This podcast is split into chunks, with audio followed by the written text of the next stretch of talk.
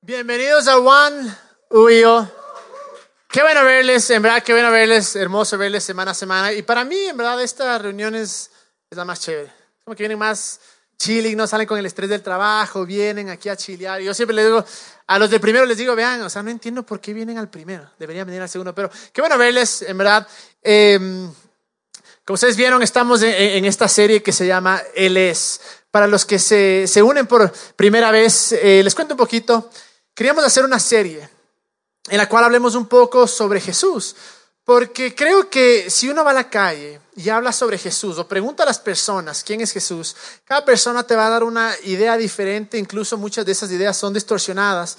Lamentablemente esas ideas han sido ideas puestas por nosotros mismos, aquellos que creemos, que hemos, hemos reflejado una imagen de Jesús completamente diferente y por eso se llama Él es. Entonces lo que queríamos hacer es hacer una serie en la cual podamos describir quién es Él. Y, ya hemos tenido la quinta semana, la primera semana hablamos sobre que Él es compasión. La segunda semana hablamos que Él es gracia. La tercera semana hablamos que Él era felicidad. La semana anterior, el camino, la verdad y la vida. Y esta semana va a ser una que yo creo tal vez es de las, de las más importantes, de las que, mensajes que más me ha gustado eh, escribir en realidad. Pero claro, cuando, cuando se trata de hablar de Jesús, de, de, dónde sacamos nuestra percepción, de dónde sacamos esa imagen que tenemos, obviamente para aquellos que, que somos creyentes, creemos que la imagen está reflejada en ese libro que se llama la Biblia. Eh, y algo que yo dije, digo, y que puede ser bastante controversial muchas veces, es... Eh, la Biblia es, un libro realmente impresionante y yo creo que es, creo con todo mi corazón que ha sido inspirado por Dios. Pero una realidad es que no todo lo que está escrito en la Biblia es el mensaje de Dios. ¿Y a qué me refiero? Hay partes en las que el diablo habla. Hay partes en las que Job incluso dice, yo no sabía de lo que hablaba. Hay cosas, atrocidades que suceden en la Biblia. Entonces, ¿cómo entendemos cómo leer la Biblia? ¿Y cómo entendemos quién es Jesús realmente? Y, toda nuestra serie ha sido basada en estos dos, o la funda, el fundamento, así estos dos versículos. Del primero, eh, Juan 1.14, que dice, entonces la palabra se hizo hombre y vino a vivir entre nosotros. Estaba lleno de amor inagotable y fidelidad. Y hemos visto su gloria, la gloria del único Hijo del Padre. Es decir, el, mensaje central de lo que está escrito en la Biblia, el mensaje central de nuestra creencia en Dios tiene que ser a través de eso. Ponle de nuevo por favor el versículo que dice, entonces la palabra se hizo hombre. Entonces, todo lo que creemos, toda la palabra de Dios en verdad está encarnada o está reflejada en quién era Jesús. Y luego tenemos este que se llama Juan 5:19, que dice, entonces Jesús explicó, les digo la verdad, el Hijo no puede hacer nada por su propia cuenta, solo, lo solo hace lo que ve que el Padre hace. Todo lo que hace el Padre también lo hace el Hijo. ¿Por qué es tan importante estos dos versículos? Porque ¿qué es lo que sucede? Antes de que venga Jesús había mucha tradición oral de quién era Dios, ¿no es cierto? Entonces por eso es que incluso hasta ahora se tienen tantas imágenes eh, distorsionadas de quién es Dios, de quién es Jesús. Entonces viene Jesús y dice, verán, no me importa lo que ustedes crean. Si yo no lo hago o si yo no lo digo, entonces así no es Dios. En pocas es lo que está diciendo. ¿Quieren conocerle a Dios? ¿Quieren conocer al Padre? Mírenme a mí. Es por eso que es tan importante que toda nuestra creencia acerca de Dios sea a través de quién es Jesús, de lo que dijo, de lo que hizo, de cómo actuaba. Es por eso que, que, que queremos hacer esta serie. Entonces, una vez más, quiero hacer mucho hincapié en esto. Si, que, si algo que creemos de Dios no se alinea con Jesús, entonces es así de sencillo, no es la palabra de Dios. Porque acabamos de ver que la palabra de Dios se hizo hombre, Jesús hizo hombre. Pero ahora la pregunta es, bueno, chévere, entonces eh, todo lo que tengo que creer tiene que ir a través de Jesús, tengo que conocer a Jesús. Y ese es el punto, ¿quién es Jesús? Como les dije, habíamos hablado cinco características. Si es que, y hay miles, ¿no? Es imposible tal vez poner esto en una serie. Eh, vamos a hacer la serie unos ocho, ocho, nueve capítulos tal vez, o episodios, dos semanas, o como se llame. Pero, eh, queremos describir las cosas más fundamentales o tal vez que más nos, nos, han resaltado. Yo sé que hay muchas más. Pero si están aquí por primera vez o se han perdido algunas, les animo, vean, vayan al Facebook, vayan a la página web, vayan al iTunes y bájense el resto de, de, de, de, mensajes, porque queremos, queremos que en verdad que tengamos esta concepción o esta percepción de quién es Jesús realmente. Y el de ahora es una que es, Él es amigo de todos. Eh, y vamos a hablar incluso de lo que es escrito acerca de Jesús, de cómo en verdad Él era el amigo de todos. No digo solo de los pecadores, porque eh, en verdad la Biblia dice que todos hemos pecado, que no hay uno justo ni uno solo. Entonces, de, una manera, todos que no nos merecemos. Por eso es que Jesús es, es amigo de todos. Y quiero ir a este versículo que está en Juan 15, 13. Dice, nadie tiene amor más grande que el que dar la vida por sus amigos. Dejémosle ahí un momento. Porque obviamente todos sabemos quién dio la vida por nosotros, Jesús, ¿no es cierto? Entonces, nadie tiene amor más grande que el dar la vida por sus amigos, nos está llamando amigos. Pero luego dice esto, dice en el 14, ustedes son mis amigos si hacen lo que yo les mando. Este versículo ha sido tan mal utilizado porque se ha sacado solo este fragmento de este capítulo y se ha dicho, ya ves, si es que tú no haces todo lo que Jesús te dice, entonces Él no es tu amigo. Para entender la Biblia tenemos que entender quién lo dijo y también contrarrestar con sus acciones y con lo que está escrito antes. ¿Qué es lo que Él nos dice? Si hacen lo que yo les mando. Si leemos las primeras partes del capítulo 15, Él dice en pocas, confíen en mí, yo soy quien necesitan, yo soy la vid. Y también dice, amen a los demás. Entonces, si vamos, vuelve a la anterior. Entonces, si vamos bajo ese versículo que dice, ustedes son mis amigos que se han mal utilizado de una manera tan grande, yo les voy a probar cómo en verdad todos somos amigos de Jesús. Bajo el contexto. Y miren la, la siguiente parte, en el 15, que dice, ya no los llamo siervos, sirvientes, ayudadores, como sea, porque el siervo no está al tanto de lo que hace su amo los he llamado amigos porque todo lo que a mi padre le oí decir, se lo he dado a conocer a ustedes. Una vez más, ahí está Jesús diciendo, miren, todo lo que es del Padre, yo soy el reflejo del Padre, yo les voy a contar y les voy a mostrar, y es lo que ha hecho em, hasta ahora, ¿no es cierto? Entonces, él es, él es, amigo de los pecadores. Como todos hemos pecado, obviamente, Él es eh, el amigo de todos. Cuando uno comienza a ver con quién se llevaba Jesús, es impresionante darse cuenta que los tres últimos años, tal vez los años más importantes, de su existencia, de hecho los años más eh, importantes, pasó la mayoría de tiempo con pecadores.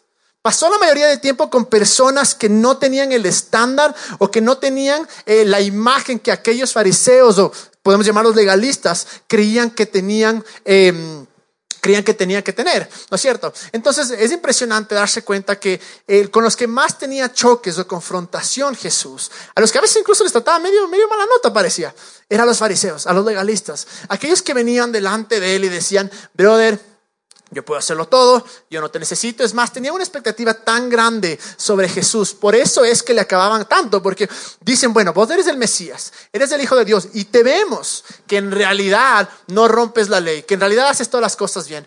Entonces deberías llevarte con gente de acuerdo a nosotros, de acuerdo a nosotros. Lo triste es que hasta el día de hoy nosotros vivimos, vivimos como sea, hacemos esta separación y decimos, bueno, para que alguien sea cercano a Dios tiene que actuar o creer lo que yo creo. Pero vamos a ver acá lo que dice, eh, lo que dice en Mateos 11:9. dice, el Hijo del Hombre por su parte festeja y bebe. ¿Bebe agua? Vamos a ver. Y ustedes dicen, es un glotón y un borracho y es amigo de cobradores de impuestos y de otros pecadores. Ahí está. Es amigo de cobradores de impuestos y de otros pecadores. Pero la sabiduría demuestra estar en lo cierto por medio de sus resultados. Es decir, miren, si algo es sabio o no, vamos a ver los resultados, ¿no? Es, impresionante cómo gente ahora tiene esta doctrina o cree que, Jesús, que el vino de Jesús era sin alcohol, que cogió y convirtió en agua, en jugo, no es así. Ahí dice, hasta le decían eh, borracho, ¿ok? Entonces, ¿qué es lo que pasaba? Los fariseos le veían, ¿no es cierto? Y tenían esta, esta imagen de cómo tenía que ser el Hijo de Dios, de cómo tenía nosotros. Y en su cabeza no entraba que una persona buena como él era, se lleve con personas malas. Entonces, eso era lo que chocaba y por eso es que le daban tanto palo, por eso es que cada vez que le veían querían atacarle. Incluso eso que dicen ahí, amigo de los pecadores, la gente que lo bautizó así fueron los mismos fariseos, los mismos legalistas, que para ellos era un insulto, para ellos era decir, ah, tú dices que eres bueno, tú dices que, que, eres de, tal maravilloso, pero en verdad eres el amigo de los pecadores. Lo hermoso es que para Jesús eso no era un insulto, eso era una verdad, ese era su propósito. Para eso vino él acá. Una vez me acuerdo cuando una escuché este comentario que decían, es que Juan es la iglesia de los hippies, de los drogadictos. Para mí fue el mejor cumplido que escuchaba en la vida. Dije, hijo de madre, si alguien nos va a conocer, que nos conozcan por eso. Que nos conozcan por un lugar donde no cerramos la puerta a las personas que creen o actúan diferente. Un lugar donde en verdad podamos estrechar nuestros brazos y decir, miren, todos son bienvenidos. Y miren lo que pasa luego en Marcos, ¿no? Esto. Más tarde, Leví invitó a Jesús y a sus discípulos a una cena en su casa, junto con muchos cobradores de impuestos y otros pecadores de mala fama. Es impresionante y me encanta cómo le ponen de mala fama. Es decir, no solo querían que nos aseguremos de saber que son pecadores, sino que no solo son pecadores, sino son mala fama, es decir, los peores. Había mucha de esa clase de gente entre los seguidores de Jesús. Imagínense eso. Había mucha clase de ese, tipo de gente entre los seguidores de Jesús. Cuando los maestros de la ley religiosa, que eran fariseos, lo vieron comer con los cobradores de impuestos y otros pecadores, preguntaron a los discípulos, ¿por qué comen con semejantes escoria? ¿por qué comen con la chusma, con estos manes? ¿Por qué andan de, arriba abajo con estos? Y les 17, cuando Jesús los oyó, les dijo, la gente sana no necesita médico, los enfermos, sino a los que saben que son pecadores. Decía, no he venido a llamar a aquellos que creen que no me necesitan.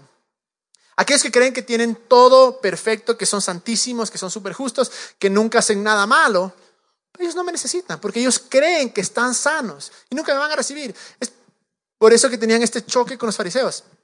Pero acá, pueden decir, vine a los enfermos, aquellos que necesitan un médico. Pero cada vez que leemos la Biblia, tenemos que darnos cuenta de una cosa.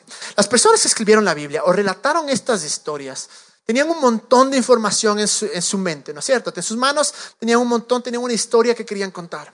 Ahora la pregunta es, la historia era tan larga y tan grande que incluso dicen Juan que no, no, no caberían los libros eh, en el mundo para poder relatar todas las historias de Jesús. Entonces, ¿qué pasó? Coge Juan, Mateo, Marcos, Lucas, dicen, bueno, tengo una historia en mis manos, ¿qué voy a escribir? ¿Qué es lo más relevante? ¿Qué es aquella cosa que cuando yo escribo darse cuenta de las palabras incluso que usan? Hay como dicen, aquellos de mala fama, los pecadores. Porque en algún punto querían, cuando la gente lea estas historias, cuando la gente lea cómo era la vida de Jesús, quiero que se den cuenta que en realidad era un amigo de los pecadores. Y miren lo que dice después. Luego está en, Mateo 9:10. Eh, Ahora, obviamente podemos ver que Jesús vino por los rechazados, por aquellos que no eran perfectos, por aquellos que necesitaban algo más allá que ellos mismos, más allá que sus leyes, más allá que, sus, que su santidad, por decirlo así. Y en, y en 9.10 dice, más tarde, Mateo invitó a Jesús y a sus discípulos en una cena en su casa, junto con muchos jugadores de impuestos y otros pecadores de mala fama. Una vez está ahí, ¿no? Muchos cobradores de impuestos y otros pecadores de mala fama. Es impresionante como aquellos cuatro que, que, relatan la historia de Jesús no omiten estos detalles, que Jesús salía con este tipo de personas. Es por alguna razón, porque ya lo que hay que darnos cuenta. Eh, obviamente Mateo habla, ¿no? Mateo habla sobre él, que le invitó a Jesús a sus discípulos a una cena. Eh, en la comunidad judía, en esa época, la cena o, sentarse a la mesa no era algo como lo hacemos ahora. Pero voy a ver un partido, como rápido y me voy, o, o te sientas cinco minutos, comes lo que puedas y te vas, o comes solo. No, en esa época que parece algo espectacular, que debería ser hasta ahora, era la importancia de la comunidad, la importancia de la comunión, la importancia de sentarte. El rato que tú sentabas con gente a la cena, no era como que chuta, es algo, bueno, por ser políticamente correcto, me siento al frente tuyo, nos saludamos y ya. No. Era un lugar de, donde chileaban, donde, donde, se reunían. Imagino yo a Jesús en esa mesa riéndose, imagino haciendo chistes, imagino consolando a los demás, para que las otras personas vean quién era realmente Jesús. Entonces, cuando escuchamos esto, que dice que Jesús se sentaba en la cena o en la mesa con los pecadores, no es algo que podemos, solo un detalle que podemos olvidarlo, es algo importante. Lo que nos dice es que Jesús realmente se interesaba por esas personas, no, sino que había algo dentro de él, que realmente amaba estar con las personas, que realmente amaba desarrollar esta, esta, esta relación y, que le importaba por lo que pasaba, le importaba lo que... Eh, lo, lo, lo, lo, que vivían. Y obviamente me imagino ahí Jesús con las personas, una vez más, de estos tres años con los que pasó la mayoría del tiempo, imagino a él con ellos lloraba, con ellos se reía, con ellos hacía bromas, con ellos tal vez incluso, incluso podemos ver cuando, cuando decía, miren, eh, estoy desesperado, eh, eh, ya, viene la muerte. Era ese tipo de personas con las que el man en realidad había creado esta relación tan íntima, porque para Jesús no eran un proyecto de decir, bueno, este man está mal, me voy a sentar, voy a hablarle de mí, voy a decirle que tiene que cambiar y luego paso al siguiente. Para nada. Para Jesús lo que era, era este es un, estas son personas es gente valiosa. Y algo que me encanta, que podemos ver acá en, la, imagen de Jesús, es que él realmente se interesaba por vidas. Me imagino cómo sería el, el Facebook de Jesús. Imagínense hoy por hoy. ¿Cómo sería el, o sea, con la gente con la que le tomaran fotos? Ahí, cuando el man convirtió el vino en el, agua en vino, pucha de ley ahí, foto, falso profeta, emborracha una fiesta. O sea, de ley había este tipo de cosas que incluso les veían ahí con los pimps, con los que vendían las drogas, eh, con las prostitutas, y obviamente lo hubieran acabado. Obviamente hoy en día, si es, que, si es que Jesús tendría Facebook, que obviamente no tiene por esos mensajes de que manda esto y Jesús te va a decir, no, no, no vale. Pero eh, imagínense si él tendría. Imagínense las fotos que le tallaran a él. O sea, debe ser gente que nosotros diríamos, ¿qué? Está con estos, pero ¿qué es lo que sucede? Jesús no se intimida de nuestro pecado y no se intimida de, cómo somos, como, como, muchas veces nosotros lo hacemos. ¿Qué es lo que pasa a veces? Eh, hacemos esto. Viene alguien y nos dice, ve, hice esto, y decimos, ¿qué? Hijo de madre, hiciste que eres católico, dices que eres cristiano, ¿cómo vas a hacer eso? Es la reacción que nosotros tenemos y pensamos que es la misma reacción que tiene Jesús. Jesús no está intimidado por el pecado, porque lo venció. Y obviamente odia el pecado, obviamente el, deseo de él es sacarnos del pecado. Es por eso que lo que hace Jesús es esto. Em, es, por ejemplo, eh, nosotros muchas veces eh, les ponemos eh, etiquetas a las personas, ¿no es cierto? Decimos, el borracho del Estefano, el, el mujeriego del Juanfer, qué sé yo, la, la, la, ladrona de la Nati, no sé. Entonces, ponemos esos, no, no es que estoy cantando sus pecados, no, pero digamos, la cosa es que, y claro, ponemos eso, entonces lo que nosotros hacemos es decimos, bueno, este eres, o sea, vemos, digamos que este es el pecado, ¿no? Y comenzamos a ver a las personas a través de sus acciones. Y por eso les ponemos las etiquetas, por eso les rechazamos, por eso pensamos que ellos son de cierta manera y nunca van a cambiar. En cambio, ¿qué es lo que hace Jesús? Ve alrededor. Es como eres tú. Y Él va a lo más profundo y Él ve en nuestro corazón. Por eso cada persona con la que Jesús se encontraba, que necesitaba ayuda, no aquellos que decían, bueno, yo estoy perfecto, sino que a cada persona que se encontraba, Él veía su corazón, dejaba de lado su pecado, no contaba su pecado y decía, bueno, este es quien eres tú. Esta es la persona que eres tú. Y es por eso que mostraba en realidad ese amor eh, eh, tan grande. ¿Y qué es lo que sucede? Obviamente Jesús sabe que cuando pecamos es porque algo nos falta en nuestro interior. Cuando cometemos decisiones estúpidas, cuando tratamos de llenar nuestra vida con otras cosas, es porque algo nos falta. Por ejemplo, cuando me pego la chuma en la vida porque me cuernearon, es porque obviamente, pucha, estoy, eh, estoy hecho pedazos, ¿no? Es un poco trágico, digamos, ya me jale la materia. Entonces, me jale la materia, me voy a chupar es porque obviamente algo me pasa, hay un vacío, algo que tengo que llenar. Oh, hijo de madre, ganó el Barcelona, qué bestia, que campeones de la Libertadores, vamos a arar.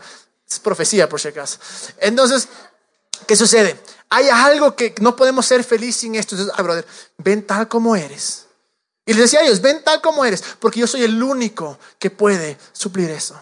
No es que Jesús te dice, obviamente, y cuando, cuando, hablamos de este, de este tema, de, de, de de, que Jesús salía con, los pecadores, inmediatamente es sí, pero él no tomaba, él no fumaba, no decía malas palabras, no se daba de muchitas, nada. Y, tenemos esta imagen de, de, Jesús, que claro, el man era así, o sea, en las fiestas era así, y no decía nada, o sea, estaba ahí para decir que es tú. Y, de ahí, claro, hacían cosas y el man, de ninguna manera estoy diciendo que el pecado, obviamente que no, pero muchas veces esa, esa, ese, pensamiento de, bueno, amas al pecador, y, pero, pero de lejitos nomás, esa pone paredes entre nosotros para decir, en verdad te voy a amar en verdad te voy a amar. Porque ¿qué es lo que hace Jesús? Él sabe que el pecado nos mata, que el pecado no nos va a llevar a ninguna parte. He visto familias, he visto amigos, he visto gente destrozada por decisiones equivocadas que han tomado esas malas decisiones por el pecado. Pero ¿qué es lo que hace Jesús? Viene y te dice, mira, ven tal y como eres. Yo soy tu amigo. Ahora, ¿dónde estás? Soy tu amigo. Y luego, e, esa puerta que abre, y, esa bondad, ese amor que cambia nuestra vida, nos comenzamos de repente a confiar en Él y sin darnos cuenta empezamos a cambiar. Sin darnos cuenta ya no tenemos que hacer lo que hacíamos antes porque tenemos algo que nos llena.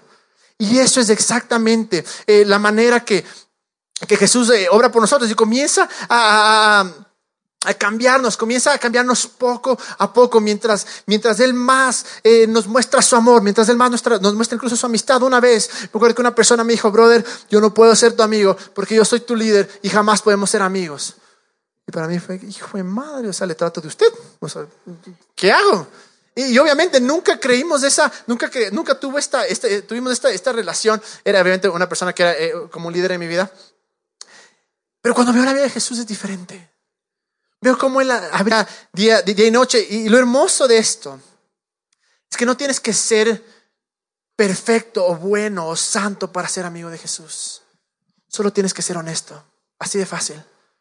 Tienes que decir, brother, necesito Jesús, necesito a alguien, necesito ayuda. No, soy una desgracia, definitivamente no soy perfecto, definitivamente em, eh, jamás me voy a merecer nada de Dios, pero simplemente necesito ayuda. Es tal vez muchas veces la oración más eficaz que podemos hacer. Jesús, ayúdame. Y me encanta porque si, si vivimos bajo esa, esa percepción o bajo ese concepto, podemos decir, Él es mi amigo. Él es mi amigo. Es muy fácil a veces decir Dios te ama porque te ha convertido en un cliché. Dios te ama, Dios te ama, Dios te ama. Sí, y es, es espectacular. es, el fundamento de nuestra creencia, que, creencia, que Él está enamorado de nosotros, que somos eh, amados. Eh, definitivamente digo, no solo que te ama, sino que le caes bien. En verdad le caes bien. En verdad está complacido, en verdad cuando te ve sonríe. Y ahí es el momento que nosotros nos distanciamos y decimos, pero ¿cómo le puedo caer bien si ayer dije malas palabras? ¿Cómo le puedo caer bien si ayer mentí, si ayer dice esto, esto, esto, esto? Y nosotros mismos son los que nos separamos de Él. Pero lo que Él hace decir, no, mira, tal y como eres, eres mi amigo. Y no estoy diciendo que, una vez más, quiero que se quede súper en claro, no estoy diciendo que el, que el pecado no importa. Lo que el problema es cuando nosotros damos más importancia al pecado o a las creencias o a las, eh, ¿cómo se llama? O, a, las orientaciones antes de la persona. Ese es el problema. De ahí es donde han salido tantas sectas, donde han salido eh, tantas eh, denominaciones y, cosas raras. Y, lamentablemente es de ahí cuando hemos comenzado a, a, distorsionar el nombre de Jesús, porque hemos dicho, si tú no haces lo que yo hago, si tú no vives como yo vivo, entonces Jesús no, no te ama tanto. Y ese es el problema. Pero eso no era quien era Jesús. Donde quiera que él iba. Y ahora la cosa es que muchas veces pensamos, bueno, pero todos los que se, encontraron con Jesús se arrepintieron. Bueno, primero que nada, no todos. Pero segundo, no es que se arrepintieron al llegar a Jesús. Conocieron a Jesús. Pasaron un tiempo con Jesús. Y es ahí cuando sucedió el cambio. Y miren esta historia que muchos han de haber escuchado. Está en Lucas es impresionante, como les digo una vez más, en los cuatro evangelios, eh, en las cuatro historias, personas diferentes que, que escriben la historia de Jesús, ponen esto en común, el amigo de los pecadores. En esta, Lucas describe esta historia. Jesús entró a Jericó y comenzó a pasar por la ciudad. Había allí un hombre llamado Saqueo. Era jefe de los cobradores de impuestos de la región y se había hecho muy rico. Entonces, hay que entender que, que, que el ser en esa época un cobrador de impuestos no eras un cualquiera. Eres un man que cobrador de impuestos con rata, con choro. O sea, inmediatamente la gente que te ve en la calle decía, vos desgraciado es el que me robaste. Pero claro, no, no había el control que había ahora. Entonces era gente tal vez despreciable, era gente tal vez eh, rechazada. Y una vez más, no nos olvidemos, ¿qué es lo que hace Jesús? Viene la gente y dice, bueno, como tú eres hijo de Dios, como tú eres el Mesías, como tú eres tan santo, tú debes tener cierto tipo de amigos. Pero a, la gente lo que le chocaba era que decía, ¿cómo puede ser que tienes con estos? Tú, siendo quien eres, deberías llevarte con este grupo de acá, con los perfectos, con los que cumplimos toda la ley, con los que nunca fallamos. ¿Qué haces con estos de acá? Entonces, llega Saqueo, ¿no? Saqueo trató de mirar a Jesús, pero era de poca estatura y no podía ver por encima de la multitud. Así que se adelantó corriendo y se, subió a, una higuera sicómoro que estaba junto al camino porque Jesús iba a pasar por ahí. Entonces, en algún punto de la vida de Saqueo, probablemente en los últimos días, había escuchado de Jesús. Había escuchado de esta persona que, que pagador de impuestos, sino que él veía su corazón. Entonces, como era enano, hermano, coge y se quita, quita, y se trepa al, árbol, ¿no es cierto? Entonces está en el árbol. Y em, cuando Jesús pasó en el 5, dice, miró a Saqueo y lo llamó por su nombre. Saqueo le dijo, baja enseguida, debo hospedarme hoy en tu casa. Está caminando. No es que Jesús le estaba buscando, tal vez Saqueo ni siquiera le gritó, nada. Solo de repente ve un man ahí medio raro en el árbol ahí. Y le llama la atención y dice, saqueo, brother, ¿qué haces ahí? Tú no tienes que estar ahí arriba, puedes estar cerca mío. Es más, hoy día voy a ir a cenar a, tu casa. Baja enseguida, debo hospedarme hoy en tu casa. Saqueo bajó rápidamente y lleno de entusiasmo y alegría, llevó a Jesús a su casa. Lleno de entusiasmo y alegría. Primera vez tal vez en meses o años que la gente le trataba con honra, con respeto, a pesar de lo que él era. Primera vez que alguien le mostraba aceptación y no cenar conmigo. Y me aceptó. Y no me trató mal. Y luego está, eh, rápidamente lleno de entusiasmo y alegría, llevó a Jesús a su casa. Pero la gente estaba disgustada y murmuraba. Fue a hospedarse en la casa de un pecador de mala fama. Una vez más de esa parte, de mala fama. Querían enfatizar que era la peor gente. Me, parece, me llama tanto la atención como hasta ahora nos comportamos de esta manera. Fue a hospedarse en la casa, de, ponle el, el anterior. Se dice, Saqueo bajó rápidamente y lleno de entusiasmo y alegría llevó a Jesús a su casa. El 7, pero la gente estaba disgustada y murmuraba. Fue a hospedarse en la casa de un pecador de mala fama. Estaba disgustada. ¿Por qué? Porque la gente que estaba ahí decía, o sea, yo le he seguido tres meses. Yo no he mentido, yo no he robado, yo no he hecho esto. ¿Y a mí por qué no me dice que va a mi casa? Y va a casa este man. O los otros decían, ahí está, ya ven, ahí está el, que es el Mesías, ahí está el elegido. Ve con quién se mete. Como creyentes tenemos esa, esa actitud. ¿Cómo puede ser que una persona que no se merece nada de repente es transformada? De repente Dios le ha bendecido. Mientras tanto, Saqueo se puso de pie delante del Señor y dijo, Señor, daré la mitad de mi riqueza a los pobres, y si estafé a alguien con sus impuestos, le devolveré cuatro veces más. Jesús respondió, la salvación ha venido hoy a esta casa, porque este hombre ha demostrado ser un verdadero hijo de Abraham, pues el Hijo del Hombre vino a buscar y a salvar a los que están perdidos. Vino a buscar y a salvar a los que están perdidos. Pero lo impresionante de esta historia es que en ninguna parte está escrito que Jesús se le sentó y le dijo, verás saqueo, pero no puedo entrar a tu casa. Voy a ser una desgracia. O te arrepientes y devuelves todo, o me voy. Tanto que si hubiera sido así, eh, eh, eh, Lucas lo hubiera escrito y hubiera dicho, bueno, y en plena cena, Jesús le dijo, brother, ya no seas atrapa, devuelve la plata. En ninguna parte está esto. Y hay una razón, porque yo creo que esa cena fue una cena a lo bestia. Estaban chileando, estaban conversando, tomando vino, comiendo, y de repente saqueo al ver la bondad de Dios, saqueo al ver quién era Jesús. Porque una vez más, Jesús es el reflejo de Dios al ver que les llamaba amigo, porque una vez más, tú no te sentabas en esa época a cenar o a comer con cualquiera, era solo con aquellos que ibas a, realmente a formar una, una, relación, una amistad. Entonces, en eso, Saqueo, después de sentirse tan, e incluso Pablo dice, el arrepentimiento viene, es la bondad de Dios que nos lleva al arrepentimiento. Entonces, de repente, Saqueo se da cuenta, como que se abren los ojos, dice, hijo de madre, Eres tan bueno, yo no tengo que hacer lo que tenía que hacer antes. Es más, ¿saben qué? Voy a devolver a los que les robé cuatro veces más. Voy a dar la mitad de mis bienes. ¿Qué sucedió? Se encontró con la gracia. Decía, no, pana, vos eres un sátrapa, no, no, pues, a donde vos no puedes ir, no. A él no le importaban los escándalos. Una vez más, eh, eh, todo el mundo hacía escándalo de esas cosas, pero a él le valía trozo el escándalo. No le importaba. Era lo que le importaba era la gente. Le importaba aquellos que hacían escándalo. Y por eso va donde Saqueo y se mete a su casa a cenar y sin que ni siquiera nos diga nada, Saqueo se da cuenta de quién es él y dice, soy tu amigo. Soy tu amigo, puedo hacer lo que tú dices. Creo que eres quien dices que eres. Y comienza em, a, vender, a vender todo. Y eso nos muestra algo. Eso nos muestra que la gente está más cerca de Dios que lo que creemos. Muchas veces nosotros somos los que les, les cortamos las alas, muchas veces somos nosotros los que les, les separamos. Y no solo eso, sino que Dios está más cerca a la gente de lo que nosotros nos gusta aceptar a veces. A veces sí, parece injusto. Pero ¿qué pasa cuando me comparo, o, más que me comparo, comienzo a ver mi vida? Y digo, es una desgracia. En verdad. Peco más que muchos de los que están acá. En verdad. Y no es que estoy, o sea, estoy siendo honesto, no, no, no es que estoy diciendo, vamos todos a pecar, hermoso, no. Pero siendo honesto. A, a, veces hay cosas que hago que digo, hijo de madre.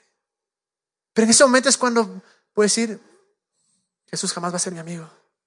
O es cuando puedo darme cuenta que Jesús está conmigo y que Él no mira mi pecado. Obviamente me quiere transformar y por eso me abre sus brazos. Voy a pedir que venga la banda. Abre sus brazos para decirme, ven acá, a este lugar seguro, este lugar donde tú perteneces. Y cuando estoy en ese lugar donde pertenezco, cuando estoy sentado en esa cena, como estaba sentado Saqueo, o en la casa de Mateo, o en todos estos lugares donde la gente se llegó a encontrar a Jesús, puedo encontrar salvación. acá en, en, en, en Juan, que eh, habíamos hablado de más, hemos hablado esto miles de veces, así es que el punto de ahora no es tanto eso, es ser honesto y decir, en verdad no me merezco, en verdad no me merezco ser el amigo de Él. No importa lo que haga, no importa lo que diga o qué tan santo sea, jamás voy a ser lo suficientemente bueno para ser amigo de Él. Pero Él se sentó con los pecadores. Y eso significa que se sienta conmigo. Él es mi amigo. Y al mismo tiempo es amigo tuyo. Y es hermoso porque es amigo que nunca falla. Sí, a Pedro le decía sus verdades, pero, pero en realidad esa persona que está contigo día y noche. No porque le toca, porque es Dios, ya es amor, ya, pucha, le toca, no. Porque en verdad se deleita, porque en verdad es feliz en estar a tu lado. En verdad es feliz que me, me di cuenta de esto. Me acuerdo el día claramente que eh, cuando yo, viví en Estados Unidos tres años y ahí estudié la Biblia. Y me acuerdo que mi día en la mañana eh, estaban lleno de, me levantaba súper temprano, leía la Biblia, eh, oraba por creo que dos horas, chillaba, gritaba, hacía todas esas cosas que, que uno piensa que a veces es. Em, pero me acuerdo que y está bien, es decir, vean, sigan leyendo sus Biblias, sigan orando, sigan teniendo ese tiempo solas con Dios, es, es demasiado importante. Me acuerdo que en las noches era como que yo me quitaba de cierta manera la máscara o, la persona que tenía que ser. Me iba a unas gradas de la cancha de béisbol. Me sentaba literalmente a chilear con Dios. Y chileaba y le decía, Jesús, brother, hoy no te creo. Jesús, no, no, no siento que estás de mi lado. Otra vez decía, Jesús, gracias porque es una desgracia y aún así me amas. Y era el momento en el que al fin podía verle como amigo, que me quitaba el lavo o, o que era el empleado y me ponía el gorro de amigo y decía, puedo ser real contigo. Puedo decirte. Y me acuerdo que conversaba con él. Y esos tiempos transformaron tan, tanto, tanto. Mi vida es más. Uno de los momentos más eh, importantes que he tenido en, mi vida con Dios. Me acuerdo una, noche que me sentía pésimo. Me sentía pésimo, en verdad me sentía tan, tan mal. Eh, estaba súper deprimido. Obviamente eh, mi vida no era lo que yo quería que sea. Recuerdo que me agarré una cerveza y me dije, bueno, me voy a un parque que había arriba de mi casa. Y, me puse los audífonos. Este, estaba, me acuerdo escuchando las canciones que obviamente cantamos acá. Y decía, decía, eh, miércoles todo. O sea, en verdad es una desgracia. O sea, y, comencé a ser honesto con él. Y fue hermoso cómo de repente eso comenzó a cambiar. Y comenzó a venir, sí, que Dios es bueno, que no es el final de mi vida que no todo se ha acabado, que sí he hecho estupideces, pero Él está conmigo de todas maneras. Y me acuerdo que la emoción fue tanta que me puse a bailar, no a bailar, ¿no? Pero puse a darme vueltas y a saltar con la cerveza en mano, entonces salía así. Y la gente que pasaba le decía, brother, este man está en la última chuma. Y obviamente que no, sino que era la emoción de decir, Dios es Jesús es mi amigo, Jesús está conmigo día y noche y nunca me va a dejar. Y yo creo que parte de eso es que nosotros podamos ser eh, honestos con Dios, honestos con Jesús. Sí es nuestro rey.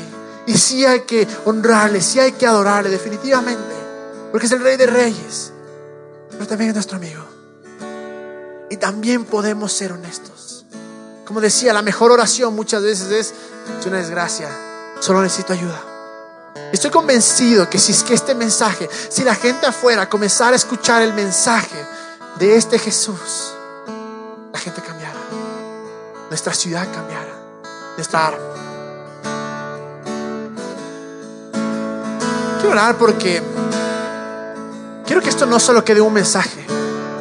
Quiero que esto quede en una realidad en nuestros corazones. Que sea una realidad tan grande en la que vivimos. Sé que muchos de los que vienen acá han sido quemados, se han quemado.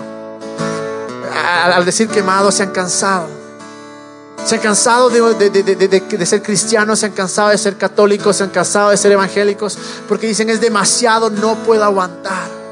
Estoy harto de todas estas reglas, estoy harto de todas estas cosas. A veces es hora de reconsiderar y decir, el Jesús que he creído es verdaderamente el Jesús. Y como dijo Jesús, vean, la sabiduría se va a dar, va, va a ser real o nos vamos a dar cuenta cuando veamos los resultados. El momento que veamos a Jesús de esta manera y nos acerquemos, vamos a ver esos resultados tan, tan Jesús más como eh, solo como un jefe y que está ahí dispuesto a decirme todas mis verdades, todo lo que hago mal y está dispuesto a castigarme. No. Digámosle como un padre. Digámosle como un amigo. Estoy seguro que nuestra vida va a cambiar.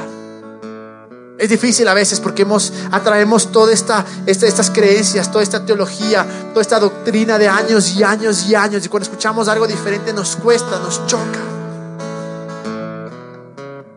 Pero bajemos nuestros brazos y digamos, va Jesús, en verdad eres así, te quiero. La semana pasada conversaba con un amigo. El man vino acá completamente incrédulo, no creía en Dios. Todavía está en el proceso todavía el man eh, dice, bueno, no sé mucho cuánto cree en Jesús. Y me contaba que se va a Colombia. Y se va a Colombia y a un concierto de punk. Y en pleno concierto se encuentra con un man y le dice, bro, chévere. Y de repente el man me dice, brother, no sé qué me pasó. Y comienzo a hablarle, a predicarle, a decirle, sabes que no es el final. Dios está contigo, Dios es bueno. Y decía, hijo de madre, en pleno concierto. Me decía, sí, en pleno concierto. ¿Qué pasó? comenzó a ver a Jesús de una manera diferente. Para aquellos que están acá, que somos creyentes, dejemos que Dios nos ponga su imagen o quién es Él realmente.